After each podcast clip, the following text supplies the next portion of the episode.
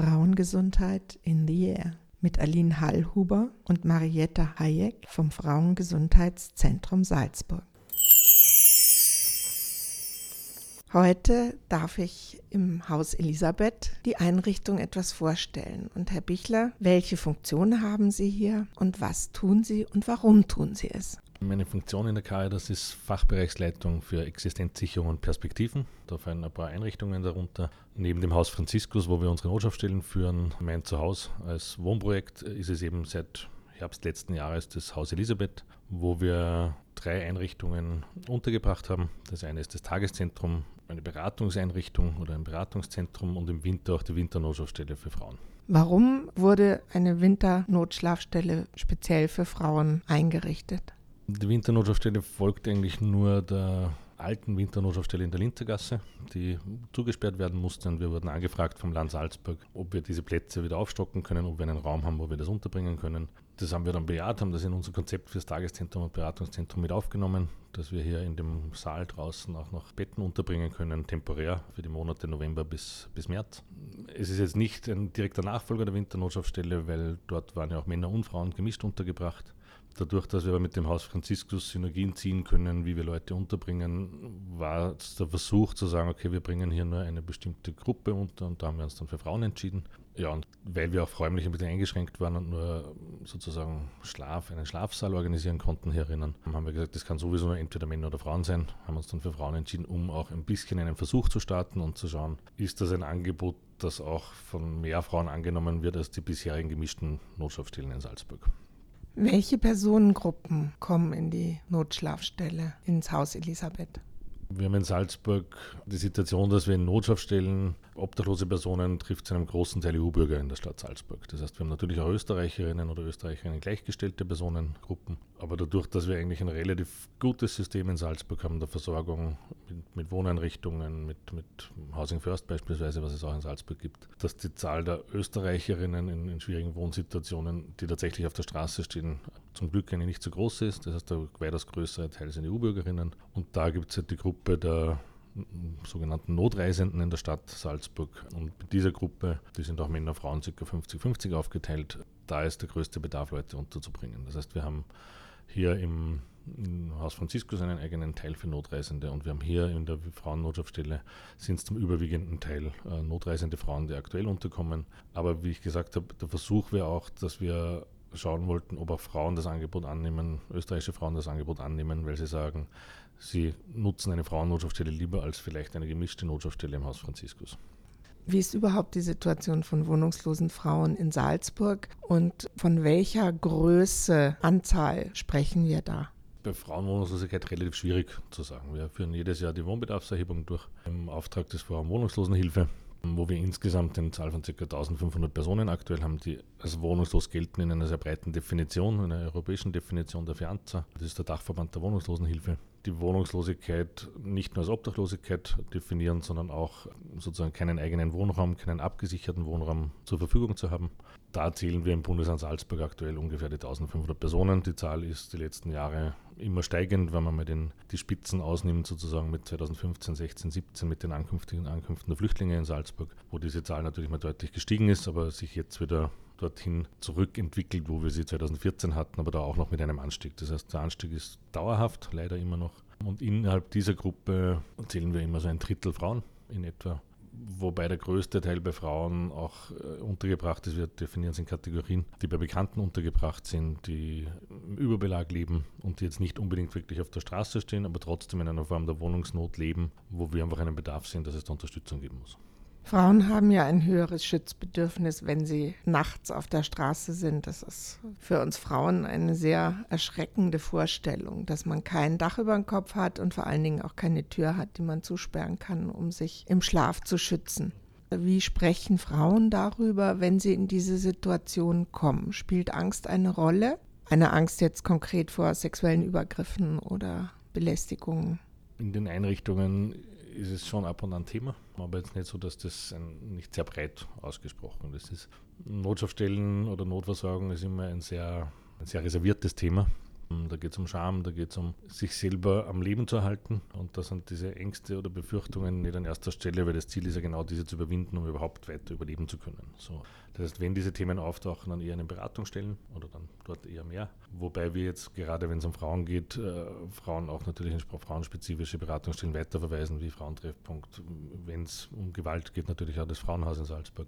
Das heißt, da gibt es ja durchaus auch ein breites Angebot an Beratungsstellen, wo wir weitervermitteln, um die Personen, also die Frauen auch dort in, in, eine gute Beratung zu bringen. Wir sehen uns sozusagen als erste Drehscheibe mit unserem Beratungszentrum, um, um Leute zielgerichtet dorthin zu verweisen, wo sie die bestmögliche Unterstützung bekommen. Und auf der anderen Seite, wie gesagt, die Notversorgung. Da ist das Thema zwar immer wieder, wie gesagt, wird ausgesprochen, ist aber nicht so, dass wir so in die Tiefe gehen, weil wir uns dann nicht in der Expertise drin sind, natürlich in der Akutsituation. Klar, wissen wir, was zu tun ist. Aber äh, um Beratung anzubieten, die die Situation überwindet, die diese Sicherheit nachhaltig gibt, da wissen wir, dass es andere Expertinnen Einrichtungen gibt, wo wir, wo wir Leute hinverweisen können, mit denen wir natürlich gut kooperieren.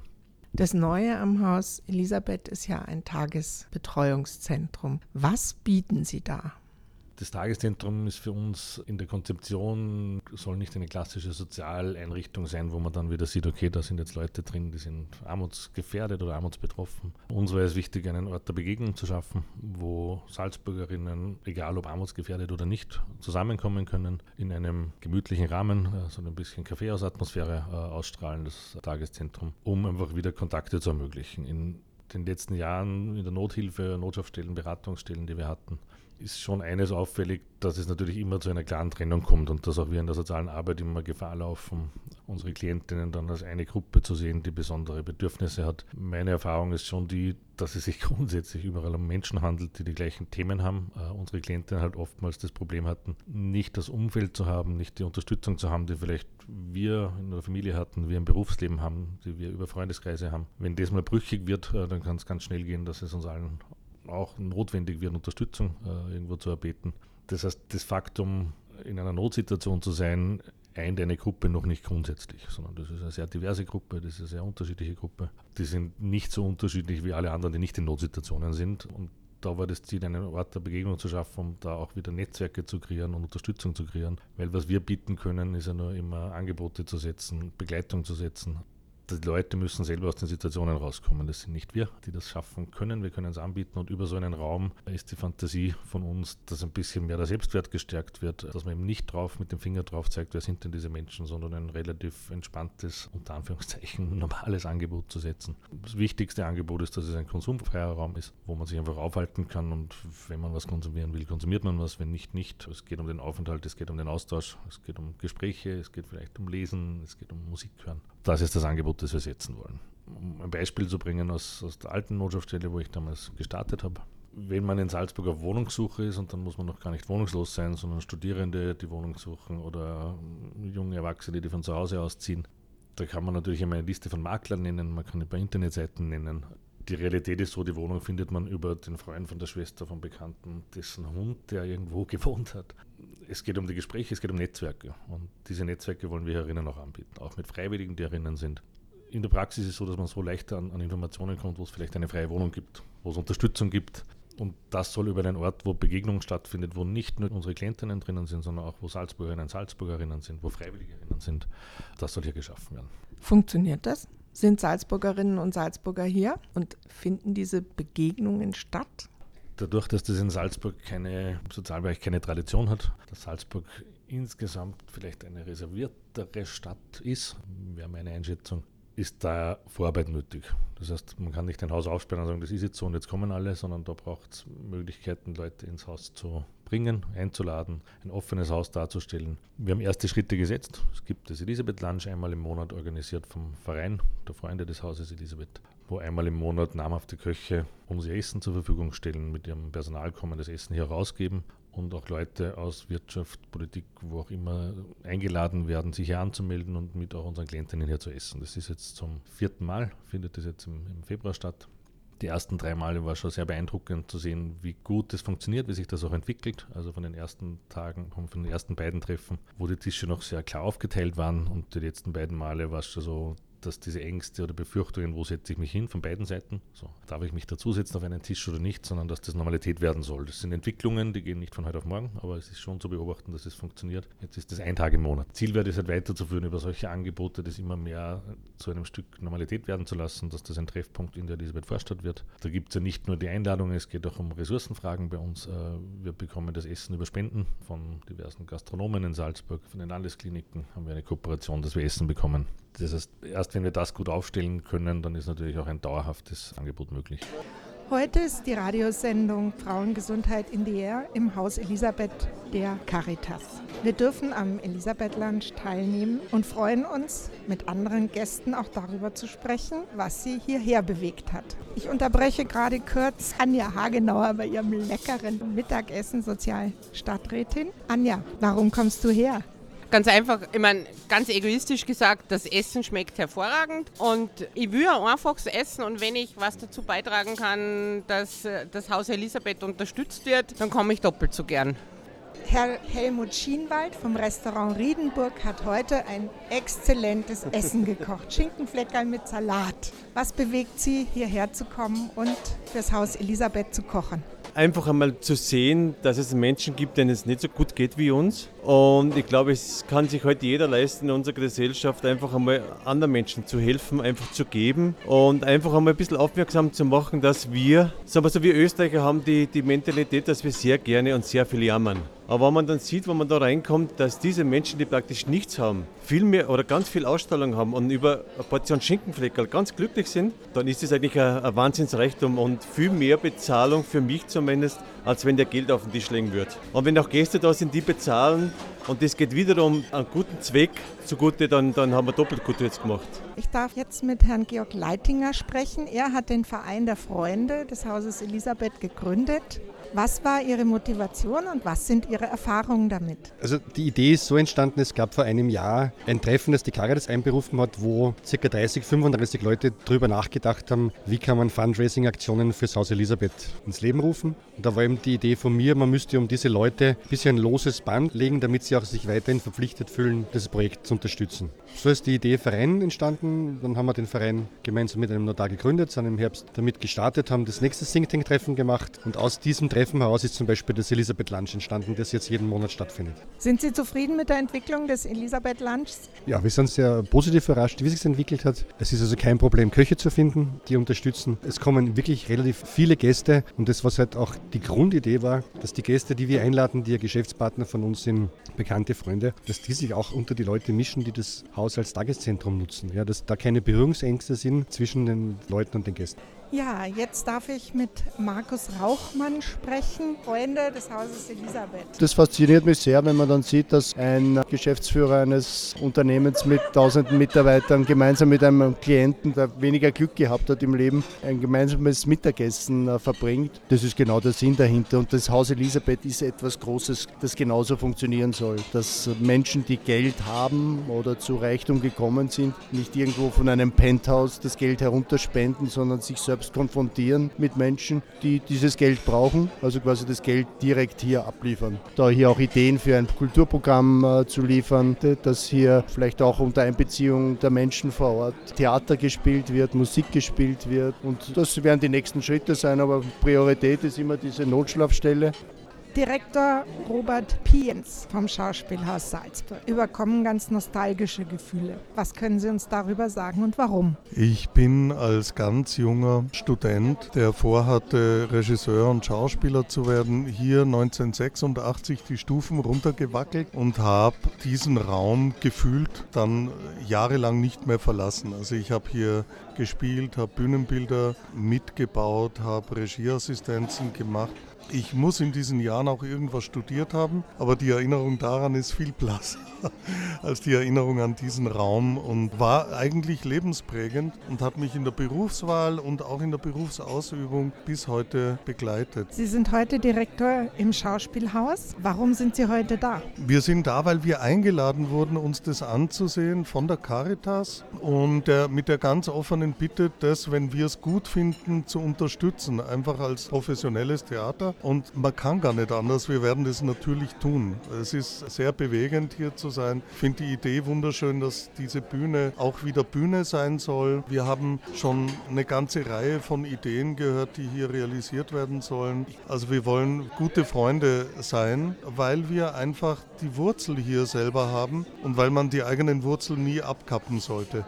Sozialarbeiterin Stefanie Brucker. Sie arbeitet im Haus Elisabeth und ihr darf ich ein paar Fragen stellen, wie es mit den Frauen im Haus Elisabeth ist. Stefanie, welche besonderen Anliegen haben die Frauen? In erster Linie geht es um das, dass die Frauen einmal gehört werden, dass sie das artikulieren können, was das Anliegen ist. Dazu braucht es ja oft Hilfe, dass das wirklich sehen, wieso sie Hilfe brauchen. Das ist ganz oft. Dann ist noch oft ein Familienthema, also wie sie zu einer Kinderbetreuung kommen wie sie zu Familienbeihilfe kommen oder zu sonstiger finanzieller Unterstützung, als was das Thema Familie betrifft. Das sind so die Hauptanliegen. Eine Gästin hat mir gerade gesagt, dass es für sie hier ein Ort der Ruhe ist. Ist das ein typisches Bedürfnis, was die Frauen formulieren, die hierher kommen, dass sie sich hier sauber und zu sich und zur Ruhe finden können? So konkret jetzt nicht formuliert, aber man merkt, dass das Bedürfnis sehr stark vorhanden ist. Heißt das, im Haus Elisabeth, habt ihr da ein sehr großes Bewusstsein, so diese Unterschiede der Bedürfnisse zwischen Männern und Frauen? Ja, wir versuchen natürlich einen geschützten Rahmen speziell auch für Frauen zu schaffen. Wenn diese in irgendeiner Form gestört wird, wird das auch von unserer Seite sofort mit Maßnahmen geregelt.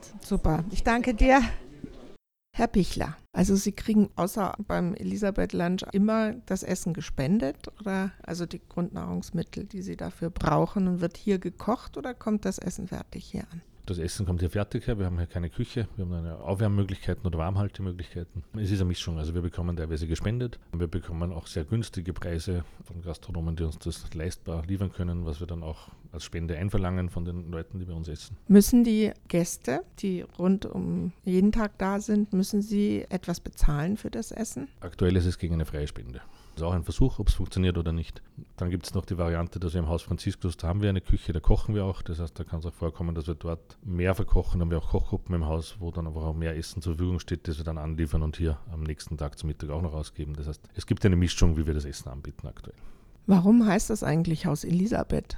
Erstens befinden wir uns direkt unter der Pfarre St. Elisabeth. Es hat sich angeboten und die Elisabeth als Schutzheilige der Caritas hat sich angeboten als Namensgeberin für dieses Haus. Es gibt ja ihre Geschichte dazu, die armutsbetroffenen Personen unterstützt hatte, dass eigentlich verboten wurde von ihrer Familie, dass sie das nicht tun soll. Und als sie dann mal äh, überprüft wurde in einem Korb, der zugedeckt war, wo eigentlich Brot drinnen war, und dann ist es über äh, die Decke weggehoben worden und dann waren da Rosen drunter, ist die Geschichte, dass sie zu einer Heiligen für Armutsbetroffene gemacht hat. Und finde ich eine sehr nette und sehr passende Namensgebung und es fügt sich einfach in, diesen, in die Elisabeth Vorstadt unter die Elisabeth Kirche mit dieser Vorgeschichte und auch für die Caritas eine wichtige Persönlichkeit. Es ist ziemlich auf der Hand, also viele andere Namen wären uns da gar nicht eingefallen. Warum geraten Menschen in diese Notlagen? Könnten Sie exemplarisch ein Beispiel nennen? In Notlagen zu geraten, das ist immer äh, unglaublich schwierig zu benennen, weil das schon in einem anderen Interview einmal erwähnt oder sagt es immer häufiger eigentlich. Äh, man erwartet ja dann immer die ganz großen Geschichten oder die ganz dramatischen Geschichten. Die sind natürlich dabei. Es äh, geht um Gesundheitseinschnitte im Leben aufgrund von Gesundheitsentwicklungen, um Krankheiten, die plötzlich auftreten. Es geht auch einfach nur um, um Trennungen, Scheidungen. Es sind nicht die ganz großen Geschichten. Es ist das, was wir alle kennen aus unseren Lebenssituationen, aus unseren Familien- und Freundeskreisen. Wie ich vorher gesagt habe, was fehlt, ist ein Netzwerk, das diese Probleme auffängt. Und das Netzwerk ist nicht nur sozusagen andere Menschen, die da sind, sondern auch strukturelle Netzwerke, die sagen, es ist ausreichend Einkommen da. Es ist gerade bei Frauen ein Riesenthema natürlich, was, was ältere Frauen betrifft, Frauenarmut im Alter. Ähm, wenn Kehrzeiten nicht angerechnet werden, die Pension immer so niedrig ist, dass jeder Rückschlag einfach existenzbedrohend ist, geht es natürlich immer auch um strukturelle Themen. Deswegen tun wir immer schwer, Geschichten zu erzählen und sagen, das ist jetzt die Geschichte, wo man in, in Wohnungslosigkeit gerät oder, oder, in Armut gerät. Es gibt natürlich die individuellen Faktoren, die, die mit, mitspielen. Vielleicht das eine oder andere Mal unüberlegtere Lebensplanungen ähm, kann vorkommen, aber es ist immer ein Zusammenspiel auch in Richtung struktureller Themen, die wir haben. Und die strukturellen Themen habe ich gerade erwähnt, äh, geringeres Einkommen bei Frauen, geringere Absicherung, besondere Schutz, der, den Sie schon genannt haben, ähm, der natürlich auch immer wichtig ist. Und wenn dann vieles zusammenkommt, dann ist es unendlich schwer, wenn man aus dem System rausgefallen ist, wieder reinzukommen. Und wie gesagt, unser System, in Österreich noch oder jetzt wieder besser als vielleicht in den, ja, zuvor, die Hoffnung steigt, dass es wieder besser wird, ist ein sehr gutes. Unser Sozialstaat funktioniert in weiten Teilen wirklich ausgesprochen gut. Das Problem ist nur, wenn man dann durch dieses letzte Netz durchfällt, dann ist es unendlich schwer, wieder zurückzukommen. Und das ist das, wo man nochmal genau den Fokus hinlegen muss. Warum ist das so? Und da bin ich viel mehr bei strukturellen Themen als jetzt bei individuellen Themen und zu sagen, wir brauchen noch mehr Notschaftsstellen, wir brauchen noch mehr Frauenhäuser, sondern wenn es die Absicherung gäbe über Einkommen, ähm, über leistbaren Wohnraum, der zur Verfügung steht, dann wären die Themen relativ schnell wieder abzufangen. Mit entsprechende Beratung, psychologisch, gesundheitlich, äh, sozialarbeiterisch. Wäre alles, äh, das sage ich jetzt, also kostengünstiger nur in die Beratung zu investieren und in die Prävention zu investieren, als nachher diese Einrichtungen zu bauen, die dann notwendig werden und wo wir schon immer versuchen und hoffen, auch einen Beitrag zu leisten, dass wir eben nicht noch mehr Notschaftsstellen, nicht noch mehr dann Nothilfe in, Wahrheit brauchen, sondern dass es vorher schon die Möglichkeit gibt, äh, abzufangen und zwischendrin Leute nur möglichst kurz in, in, in den Übergängen zu halten, wo eine Notsituation entsteht. Da braucht es natürlich Notschaftsstellen, da braucht es auch Wohn, Wohnunterstützungen, wie jetzt beispielsweise mein Zuhause, wo man bis zu drei Jahre bleiben kann, einfach um Notsituationen abzufedern. Da können wir als Sozialstaat oder wir als Caritas einen Teil dazu beitragen, das Netz ein bisschen dichter zu spannen und dann es mehr zu einem Trampolin werden zu lassen, um die Leute wieder ins Leben zu bringen und ein unbeschwerteres Leben zu führen. Wenn Sie sagen, die Ursachen sind das, was wir im Prinzip alle kennen, ist die Angst der noch nicht von Armut Betroffenen groß, da hineinzurutschen und macht das vielleicht auch einen Teil dieser Berührungsängste, die es ja doch gibt, aus? Wie sehen Sie das? Angst ist vielleicht vorhanden, aber nicht bewusst. Also es ist nicht die Angst, die wir spüren in unserer Gesellschaft, es ist die Ausgrenzung, die wir spüren, das Wegverdrängen der Themen wie Armut. Gerade beim Betteln sieht man das ganz stark dort wo man Armut, wo Armut sichtbar wird, auch in der Obdachlosigkeit, wird ganz schnell irgendwie ein, ein gedanklicher Riegel vorgeschoben, wo man, wo man versucht, das Thema nicht möglichst weit weg von sich zu halten.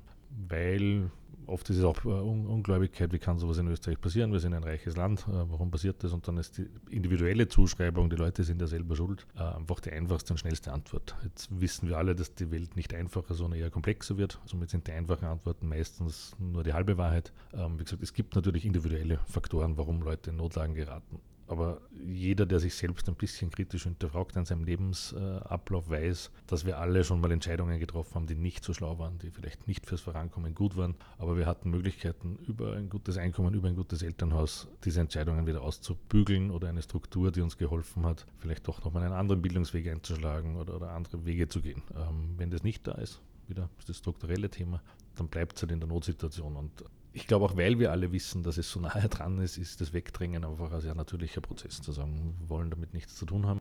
Ella ist so freundlich und erzählt mir ein bisschen. Sie ist Gast hier im Haus Elisabeth und erzählt mir etwas, wie sie es hier findet. Ella, warum kommen Sie her? Ja, also ich bin erst seit zwei Tagen da. Es ist neu und ich finde es sehr schön, mal anders als in einem Lokal, wo ich war. Und es ist sehr gute Atmosphäre, sehr ruhig, äh, doch ein bisschen Action, sehr ordentlich. Das Essen sehr gut. Und da kann man auch wenigstens spenden, das ist schon mal positiv. Die Menschen halten zusammen und ich würde mich echt freuen, dass es weiterhin bleibt. Und ja, es ist echt schön. Also nach meiner Meinung finde ich es sehr gut so und wünsche mir auch den ganzen Österreich, dass es so etwas Ähnliches geben sollte. Sie kommen gerne hier. Ja. Und wenn Sie hier sind, bleiben Sie dann auch untertags etwas oder?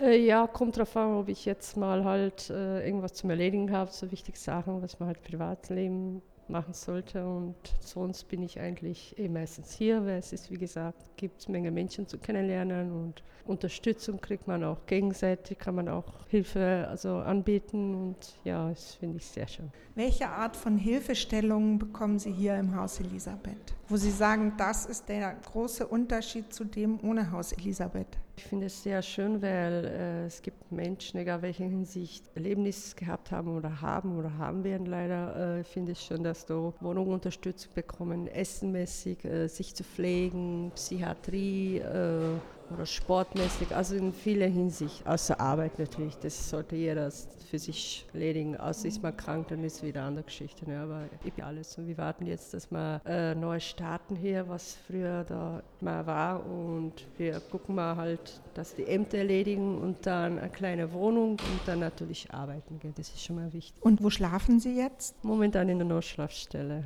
Herr Pichler, wenn Sie sich anschauen in der Arbeit, die Sie bisher gemacht haben, welche Faktoren haben armutsbetroffene Menschen tatsächlich auch aus der Situation wieder rausgebracht? Zum großen Teil ist es Wertschätzung wo auch immer sie geschieht, ob das dann in den Beratungsstellen passiert, ein, ein wertschätzendes Zuhören und sich darauf einlassen auf die Situation, was ich gerade beschrieben habe, in der Beratungs-, im Beratungssetting, wo auch immer das dann passiert, welche Einrichtung auch immer, aber mal die Möglichkeit haben, in einer vertrauten Situation oder in einer vertraulichen Situation die Situationen überhaupt zu schildern und zu sagen, wie geht es mir eigentlich mit der Situation, um dann auch die Gedanken ordnen zu können und sagen, so, und was sind jetzt die nächsten ein, zwei, drei Schritte, um weiterzugehen. Das heißt, das ist immer die Grundbasis, wie kommen wir dorthin, dass uns Leute überhaupt erzählen, was ihr Thema ist. Ganz viele Leute, die kommen, die sagen, schlechte Lebenssituation, Situation oder große Schulden und dann geht es darum, ich brauche jetzt diese 100, 200, 500 Euro und dann wird es schon besser werden, wo wir dann immer sehr aufpassen müssen, dass wir nicht immer nur Geld auszahlen und dann das Problem gelöst, sondern das ist einfach dahinter stecken andere Themen und die Personen so weit in der Beratung zu bringen, zu sehen, dass es ja nicht diese einmalige Zahlung ist, die das Problem darstellt, sondern dass es im Hintergrund Themen gibt, wo es auch Unterstützungsmöglichkeiten gibt, ob das Kinderbetreuung ist, ob das Gesundheit ist, das psychische Gesundheit ganz oft ist zu sagen. Es ist keine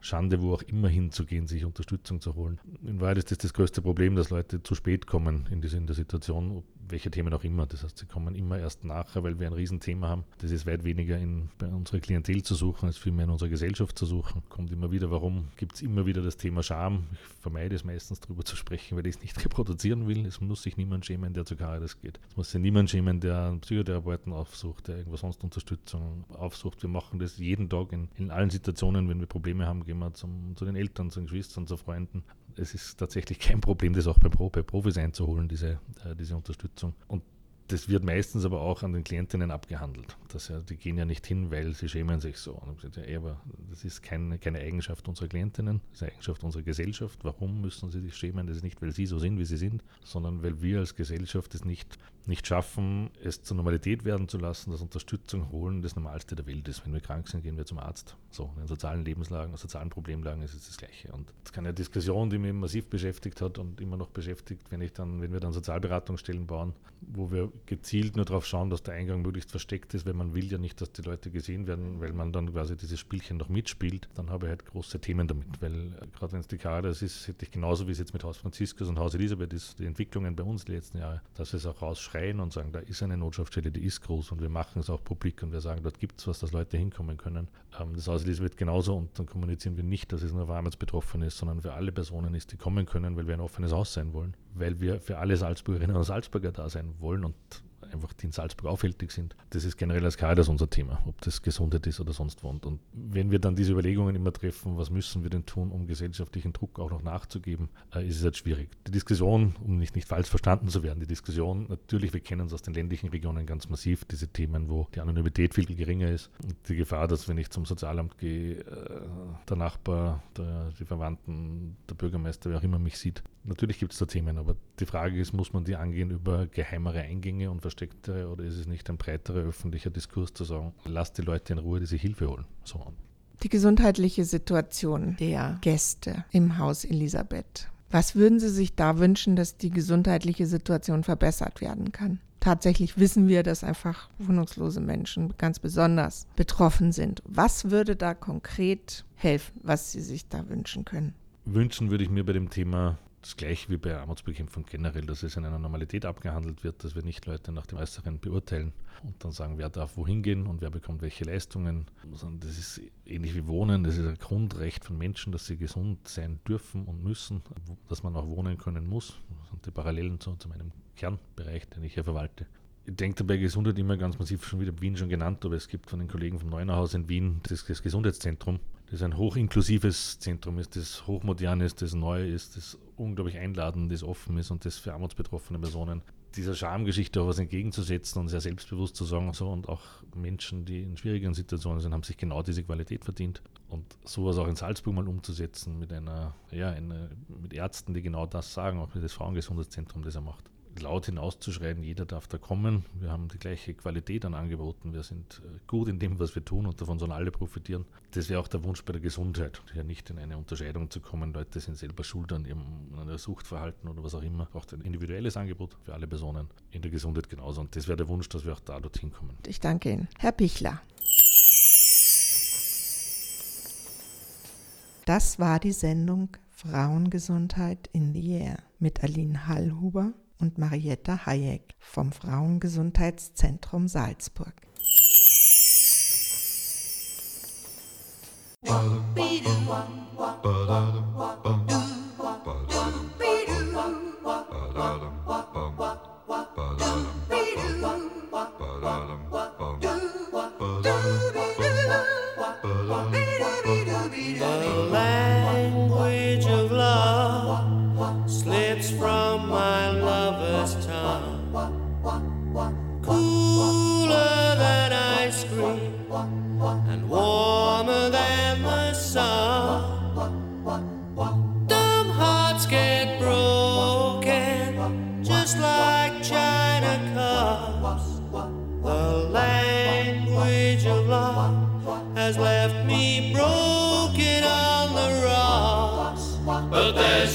one.